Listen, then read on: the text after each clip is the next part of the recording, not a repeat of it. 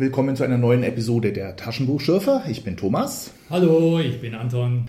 Heute geht es um Terra Fantasy Band 51. Michael Moorcock, Rächer des dunklen Imperiums, Originaltitel Count Brass. Übersetzung Lore Strassel, Vorwort Hugh Walker, erschienen im September 1978. Da hat uns das dunkle Imperium wieder eingeholt. Ich hätte ja nicht gedacht, dass ich die seltenen Vögel jemals wieder sehen, wieder lesen werde. Moorcock konnte die Finger anscheinend nicht von diesen Figuren lassen. Es gab schon mal drei, vier, ich glaube vier Bände von Moorcock mit diesen Figuren. Mir kam es vor wie 40. Am Ende des letzten Bandes sind viele Figuren gestorben. Das Vorwort hier fasst noch einmal zusammen. Burg Brass hatten die Armeen Gran-Britanniens nicht zu erobern vermocht.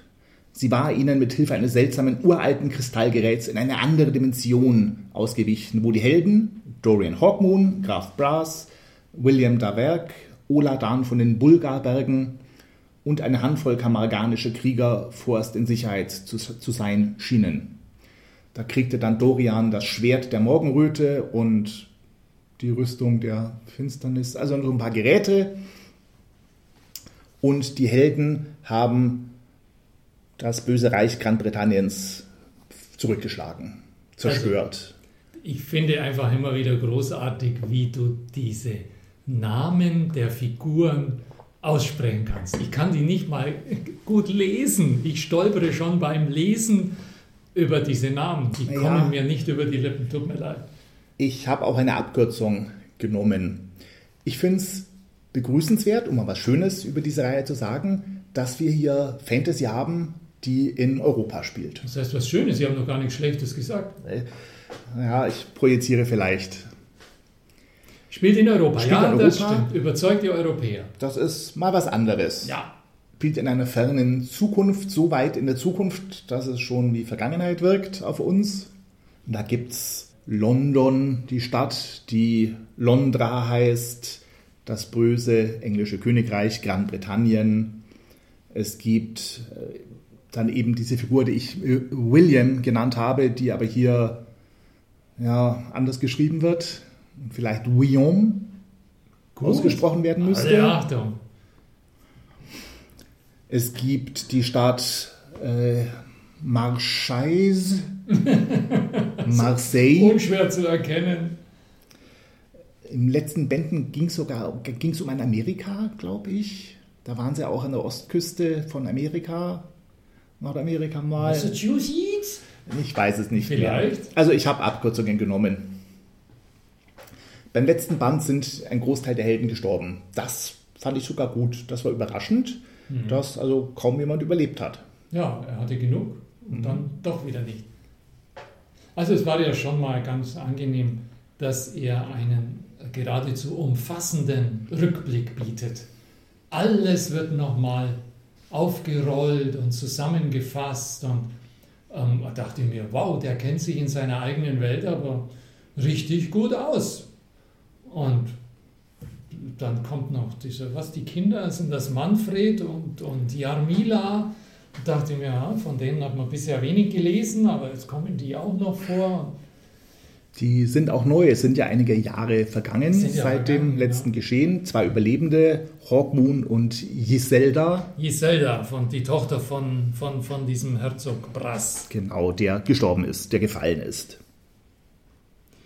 Ja, also das war alles sehr, sehr lustig, ähm, überraschend und voller Fragezeichen, weil ich keine Ahnung hatte, wo will der diesmal eigentlich hin.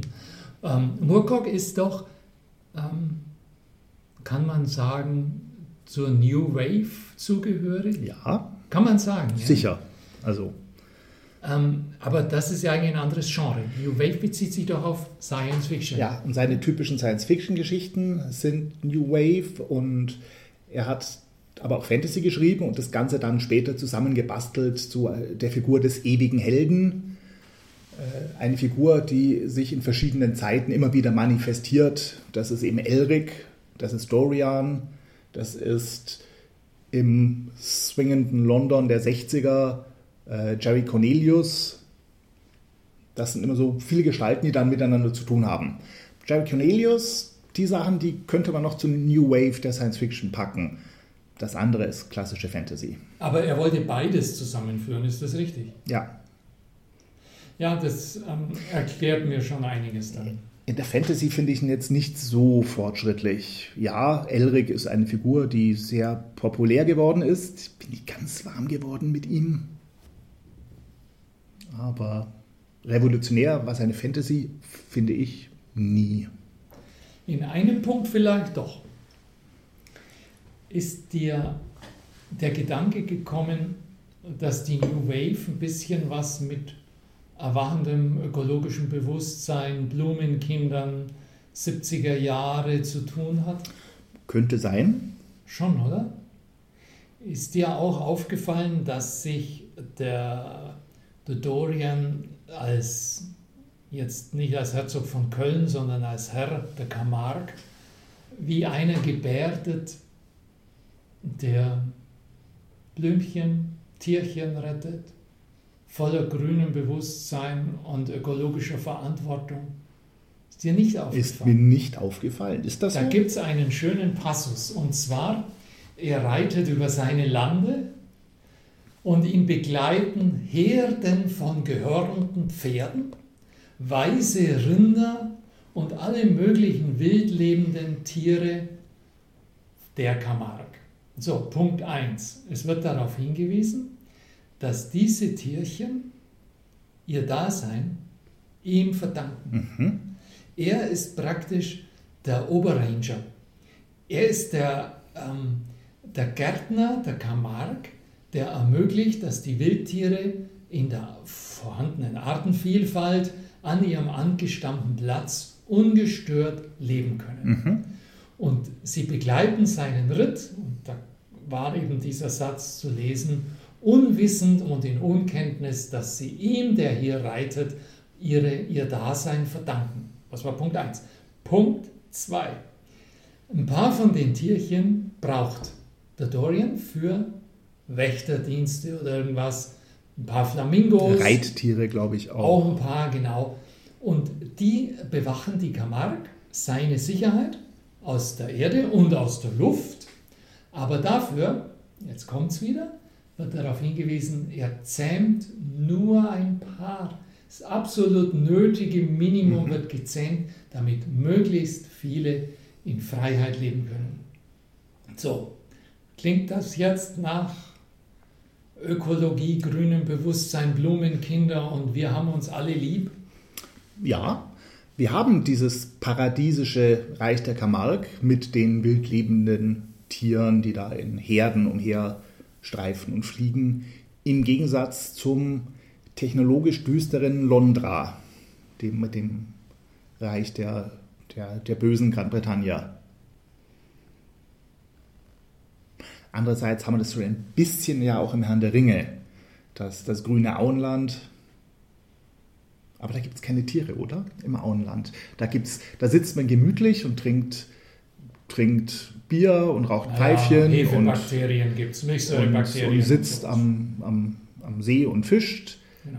Aber so richtig Natur gibt es nichts. Sie wird zerstört, dann am Ende vom, vom, vom dritten Band, als Saruman hier Industrie in, nach, ins, ins, ins Auenland bringt. Du kannst noch einen anderen Vergleich ziehen. Du hast im Westen der USA John Muir, die Gründung der ersten Nationalparks, wunderbare intakte Natur. In Klammer, die Indianer sind ja endlich ausgerottet und weg. Also intakte Natur im Westen. Und was haben wir im Osten? Motown, die üblen Städte von Ford. Naja, das ist auch so ein Gegensatz, der hier vielleicht auftaucht. Aber genug davon. Lass uns in die Handlung einsteigen. Die ist schon, also wie war das mit diesem dunklen Juwel? Da war plötzlich, nee, der schwarze Juwel. Das Ding war weg. Ja, das, Was sollte das denn? Das war das böse Ding, mit dem er, Dorian, vom äh, Gran-Britannischen Aha. Imperium kontrolliert wurde.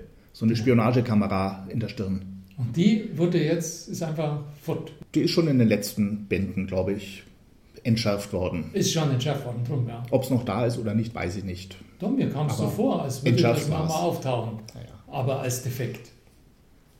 Okay, und dann geht's los mit einem ähm, Auftritt eines Geistes. Der ist ja ganz interessant. Da kommt ein Geist und der verklickert irgendeinem Kriegsveteranen, dass der Hawkmoon ganz, ganz böse ist in Wirklichkeit, obwohl ihn alle lieben. Und er soll Lord Brass umgebracht haben. Ja. Es glaubt kein Mensch, aber der Kriegsveteran glaubt's. Ja, es glauben dann immer mehr.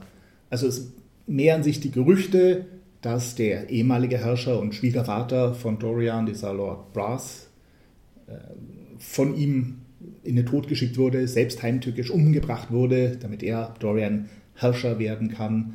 Und wo kommt das her? Wie Hamlets Vater als Geist taucht eben dieser Lord Brass als Geist in den Sümpfen auf und erzählt Leuten davon. Ja, und da muss ich sagen, das ist wahrscheinlich dann die beste Stelle in Band 1. Also wir sind dreiteilig, richtig? Ich glaube, es sind drei Bücher in drei einem Bücher. Band. Ja. So war es. Das sind große Gro Großkapitel, würde ich diese Bücher nennen. Also im ersten Großkapitel, da sehen wir, wie dann Dorian der Sache nachgehen will und diesen Geist stellt. Ja. Und da entspinnt sich im Grunde ein, ja, ich möchte fast sagen, lustiger Dialog. Kann das sein? Das war doch irgendwie so im Stil von, woher kommt ihr? Ja, was soll er sagen, oder? Aus dem Grabe, oder? Aber er scheint gar nicht genau zu wissen, woher er kommt. Also der Geist weiß offenbar nicht, wie und was. Er ist sich seiner Sache nicht so recht bewusst. Und dann die beste Frage, bei der ist mir wirklich der Text aus der Hand gefallen. Dorian fragt ihn dann, wo glaubt ihr denn zu sein? der Lord Brass spukt über die Erde und weiß gar nicht, dass er auf der Erde ist. Wo glaubt er sich denn? In einem Totenreich, in der, genau. Also ist ein bisschen an den Haaren herbeigezogen. Herrlich, oder? Er, er bewegt sich nämlich in einem Nebel. Es ist, wird nie Tag, es ist immer nur Nacht. Und da gibt es nachher eine Hanebüchen-Erklärung dafür. Die ist die beste. Ach. Die Nächte verlaufen langsamer, die Tage schneller. Ja. Ist das nicht gut? Aber er erklärt es wenigstens. Also, ich spoiler gleich mal. ja, spoilere. Ein Schurke aus den letzten Bänden ist gar nicht zu Tode gekommen, sondern lebt noch und will sich an Dorian rächen und hat aus Paralleluniversen oder der Vergangenheit vier der alten Gefährten von Dorian wiederbelebt. Genau die Helden, die beim letzten Mal so schön episch dramatisch gestorben sind, die haben wir jetzt wieder. Er konnte sich Moorcock wohl nicht von den Figuren trennen. Die hat er wiederbelebt und ihnen eingeredet, Dorian sei schuld an ihrem Tod, in der Hoffnung, dass die ihn jetzt töten. Um diese wiederbelebten Gestalten zu verwirren, hat er ihnen eingeredet, ihr seid in der Unterwelt, nur nachts unterwegs. Und weil der Herr über eine, der, der Schurke Herr über eine Zeitmaschine ist, hat er quasi, wie du sagtest, also immer schnell vorgespult, wenn Tag war, damit die Leute denken, sie sind in ewiger Nacht. Ai, ai. Mhm. Wie sagt ein guter Drehbuchschreiber? Kill your darlings. Aber Moorcock hat offenbar nie mit einem guten Drehbuchschreiber zu tun gehabt. Deswegen hat er seine Darlings wiederbelebt. Und das auf eine Weise, die kann man nur der Wissenschaft, nein, der kruden, makabren Wissenschaft des dunklen Imperiums zurechnen. Ähm, ich, mir scheint, er hat in, die, äh, in den Kühlschrank gegriffen und die Zutaten genommen, die ihm meistens am besten geschmeckt haben und hat daraus einen Eintopf gerührt. Kann man das ganz böse so sagen? Ja, ja, kann man. Aber ein paar gute Stellen waren dabei. Eine habe ich schon zitiert. Und ähm, das falsche Orakel, das dann auftaucht als Begründung für diesen verrückten Caliban da, nein, wie heißt der Caliban? Kalan. Der. Schurke heißt Kalan. Der taucht in einer leuchtenden Pyramide auf. Passt aber. Das ist eine Zeitraumreisemaschine. Genau, das ähm, zunächst zu suggerieren, es sei was ein Fantasy-Element, indem man es als ähm, falsches, als zuerst als Orakel, dann als falsches Orakel, irgendwann ist es einfach nur noch geheimnisvoll, aber irgendwann wird es dann doch nur die plumpe Technik des dunklen Imperiums. Ja, das hat man da in diesem Genre sehr, dass man eben doch keine Fantasy macht, sondern alles wissenschaftlich mit anderen Dimensionen und Zeitreisen erklären muss. Da gibt es so ein paar Pseudo-Erklärungen in dem Buch, über die wir gar nicht reden sollten, finde ich. Na gut, dann äh, sparen wir uns das. Ähm, jedenfalls im ähm, zweiten Großkapitel ähm, geht die, äh, wann gehen die Wandersleute auf einen Ausritt und suchen die Geisterstadt, die sie auch finden. War das jetzt zu schnell? Oder? Ah, ich möchte die Seereise noch erwähnen, die, die fand ich nett. Okay. Weil sie schiffen sich zu Marseille, Marseille ein. Und bleiben unter Deck, ganz wichtig. Um in die syrianische Wüste zu fahren. Da gab es in den ersten Bänden Geistwesen, die auch irgendwas mit anderen Dimensionen zu tun hatten. Und Dorian meint, vielleicht sind die ja noch da, die könnte man besuchen. Vielleicht wissen die ein bisschen Bescheid über diesen Kalan und seine Pyramide und seine Dimensionenschubserei. Bisschen weit hergeholt, aber okay, vielleicht hat er keine andere Idee. Ja, vor allem kann. haben wir dadurch wieder ein schönes Element der Vergangenheit wieder wiederbelebt. Ja, es sind viele Elemente der ersten Bände, die nochmal auftauchen. Das Schiff, mit dem sie reisen, heißt die rumänische Königin. Das hat mir gefallen. Ich mhm. weiß nicht, warum. Es war so wieder mein Zeichen, in einem Europa und einem anderen Europa zu leben. Sei es drum. Auf dem Schiff kommt der Kalan in der leuchtenden Pyramide, versetzt einen der Weggefährten wieder zurück in Originalzeit. Es werden wohl zu viele Figuren, vier Gefährten sind doch zu viel und schickt zuerst den Oladan zurück. In der Wüste gibt es einen weiteren Angriff, dann schickt er den William zurück, einfach um es ein bisschen handelbarer zu machen. Jedenfalls erreichen sie dann die Stadt Soriandum mit diesen Geistwesen. Rilan. Heißt der nicht so? Alter Freund. Habe ich mir nicht aufgeschrieben. Ja, aber der ist der Schlüssel, der bringt die Handlung weiter, der erklärt die ganze Sache, der hilft, mhm. der ist der. Naja. Es wird überhaupt sehr viel erklärt durch die Figuren. Ja, das ist mir auch aufgefallen, diese endlosen Dialoge. Furchtbar. Also, wie man so viel labern kann ja. und Informationen in Dialoge packen, das ist schon mutig, oder? Also, ich habe mir eine lange, lange Stelle rausgeschrieben, aber ich werde sie nicht vortragen. Es ist viel Exposition. Wollte, ja, Du weißt doch, worum es geht, fragt der Held, antwortet der Antiheld. Aber gewiss, weißt du es auch. Nein, ich weiß es nicht, erkläre es mir. Gut, dann erkläre ich es dir. Uiuiuiuiui. Warum tut man sowas? Diese Geistwesen nutzen ihre Maschinen, um den bösen Kala nachzuspionieren und entdecken ihn in einem nachgemachten Londra. Mit letztlich wieder Figuren der letzten Bände, maskierte Bürger des dunklen Imperiums und sie bauen eine zweite Maschine, mit denen ähm, die verbliebenen Helden, das ist nur Hawkmoon und sein Brass. Schwiegervater, der ihn natürlich nicht kennt. Das ist schon wieder interessant. Er ist eigentlich sein Schwiegervater, aber das mit der Hochzeit war es danach. Es war danach, oder? aber sie verstehen sie trotzdem ja. Und vertrauen sie komischerweise. Ja. Sie reisen nach Sie reisen diesem Kala nach in dieses nachgebaute Londra. Da sind die Leute alle apathisch, ein bisschen nachgemacht. Das ist kein, Augen. keine echte Welt. Ja. Dann kommt wieder mal eine lange Exposition. Wolltet ihr das ganze dunkle Imperium noch aufleben lassen? Hofftet ihr ihm bla bla bla bla bla. Dann kommt ein zweiter Schurkenheld, auch aus dem letzten Band, Lord Taragorn, gekleidet in eine Uhrenmaske. Um das abzukürzen, der wird geköpft und Punkt aus. Ja. Also auf den hätte ich gut verzichten können. Der hat mir am wenigsten gefehlt von allen Helden.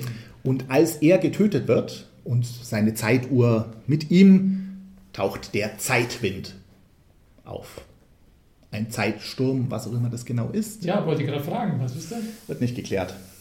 Die Uhr hätte er vielleicht nicht kaputt machen sollen. Hawkmoon wird zur Schlacht von Londra, dem Höhepunkt der letzten Erzählungen, versetzt und rettet dort dem Lord Brass das Leben. Ja. Erstmal schön. Hat Aha. damit aber die Zeit geändert. Ja, und dann landet er wieder in der Situation ganz am Anfang.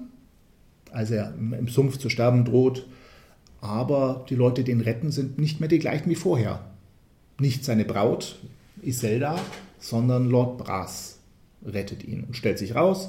In dieser Zeitlinie hat eben Brass überlebt durch Hawkmoods Eingreifen, Iselda nicht. Damit gibt es auch keine Kinder. Oh, und keine Enkel. Man denke auch an Brass, der hat ja keine Enkel. Mhm. Und äh, Hawkmoon war dann fünf Jahre lang im Schock, quasi wahnsinnig und ist jetzt erst wieder richtig da, bereit für die Fortsetzung. Kannst du mir bitte erklären, ob der böse äh, Kalan Caliban das genau gewollt hat? War das seine Absicht? Nee. Nee, so wie es da dargestellt wird, der wollte einfach, der Lord Brass soll den Hawkmoon töten wie er auf die Idee kommt, ah, da war irgendwas. Aber auch so, ähm, warum tötet er ihn nicht selber? Ja, nur, er kann es nicht. Das muss einer dieser Weggefährten sein von ja, früher. Ja, das ist die Begründung. Zeitwindsachen. Ja, aber ähm, jetzt ist keine Iselda mehr da und, und er soll jetzt in der Zeitlinie fünf Jahre nur geträumt haben.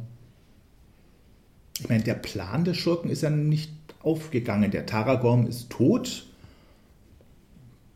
Kalan, was mit ihm passiert ist, kann wiederkommen. Ja. Kann denn ein Autor glauben, dass die Leserschaft über die lange Zeit die Welt, das Setting mit den Figuren und allem drum und dran auch so im Kopf hat? wie der Autor Moorcock selber, sodass er dazu kommt, da wieder reinzugreifen und das einfach wieder hinzustellen, wie ich mache nach 20 Jahren und vielen Staffeln Columbo-Detektiv einfach nochmal Columbo. Ich ziehe ihm seinen Trenchcoat an, die Leute kapieren das schon. Geht das? Ich, wahrscheinlich. So viel Zeit war nicht, verging nicht zwischen den einzelnen Bänden. Und es wird ja vielleicht aus diesem Grund so viel Exposition so deutlich gemacht, damit man problemlos einsteigen kann. Klar, die feinen Zusammenhänge. Warum wollte der Kalan das jetzt wieder und was war der Plan von dem Taragom? Die gehen verloren, falls sie überhaupt die bestanden haben. Also mir gefällt der Vergleich von einem ähm, Herzog von Köln mit dem Trenchcoat tragenden Columbo sehr gut. Peter Falk als Dorian wäre eine Idealbesetzung für mich. Dann hätte ich sogar noch was zu lachen, oder? Wie hat er mal gesagt? Eine Frage hätte ich noch. ich darf doch noch eine stellen, ja. oder? Kommt eine Fortsetzung von Moorcock? Aber selbstverständlich. Ist doch nicht wahr. Das sind ja. Äh, die, die, diese Sachen waren alle in Bänden von vier oder fünf angelegt. Die, die Chorum-Geschichten gab es mehrere. Jerry Cornelius waren vier bis fünf. Die ersten Bände waren drei bis vier und da gibt es jetzt sicher auch wieder vier. Und auf was freust du dich jetzt am meisten? Bei der Fortsetzung ein? Sehen wir das Positive. Die, das Europa, das verzerrte Europa, in dem man Abenteuer erlebt das Setting an sich finde ich nicht so schlecht. Mit Manfred und Jarmila. Ich weiß nicht mehr, wie sie hießen. Dorian übrigens auch nicht. Der hat am Ende auch die Namen seiner Kinder vergessen. Und so identifiziert sich der Leser irgendwann mit dem Helden. Ah. Dramatisch, dramatisch. Ja, ich sehe schon eine Messingrüstung um dein Haupte. Mit Kettenhemd. Hm. Vielleicht wäre es leichter, wenn statt diesen vier Einzelbänden das Ganze in einem dicken Schmöker erscheinen würde. Da kann ich nur nicken. Hm. Nun ja, wir freuen uns dann auf die nächsten Bände Terra Fantasy. Genau, dir wünsche ich eine schöne Reise ins dunkle Imperium. Danach fahren wir fort mit Terra Fantasy 52. Danke fürs Zuhören. Ich war Anton. Ich war Thomas. Tschüss.